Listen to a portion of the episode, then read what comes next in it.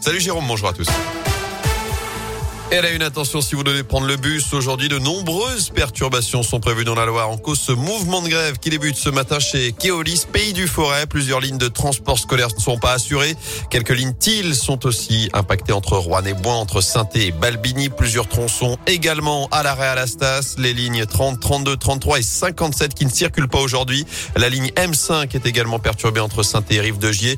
Vous retrouvez tout le détail sur radioscoop.com. Des difficultés attendues aussi sur les routes avec ces Travaux prévus à partir de demain 9h sur la RN88. Ça se passe à la limite entre la Loire et la Haute-Loire. La circulation ne se fera que sur une seule voie dans chaque sens entre Firmini et la Chapelle de Rec et cependant deux semaines pour refaire la chaussée.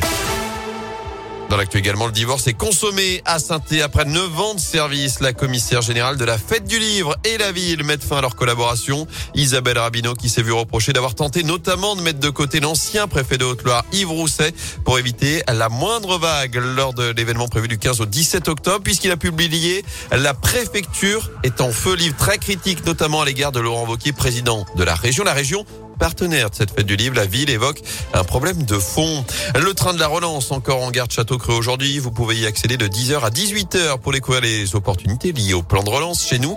Il y a aussi un village de l'emploi sur le parvis de la gare pour retrouver les secteurs d'avenir dans la région.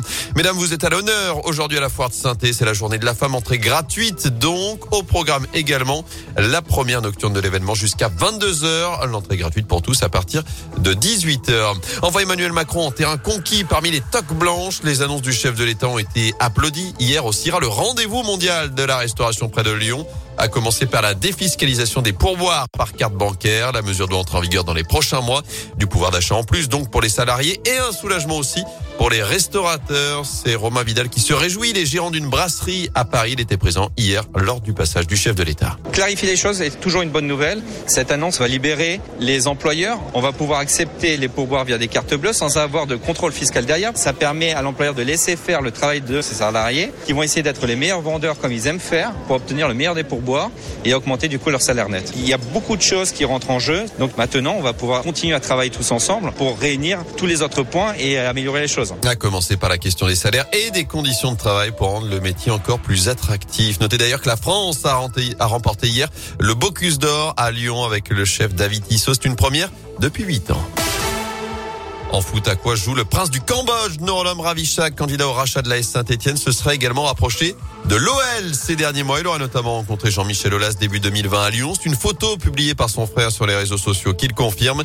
D'après le progrès, le prince, âgé de 47 ans, aurait ensuite multiplié les contacts avec plusieurs représentants de l'Académie lyonnaise pour un projet de partenariat et de développement du foot au Cambodge, ce qui n'a pas encore abouti. Alors que le derby, lui, se profile dimanche soir dans le chaudron. Grosse pression sur les Verts, notamment sur Claude Puel, de plus en plus isolé au sein même du vestiaire. Les joueurs de la SS qui reprennent l'entraînement cet après-midi à l'Etra. Enfin, suivre également la deuxième journée de la Ligue des Champions. Ce choc au Parc des Princes Paris. Manchester City, son bourreau en demi-finale la saison dernière.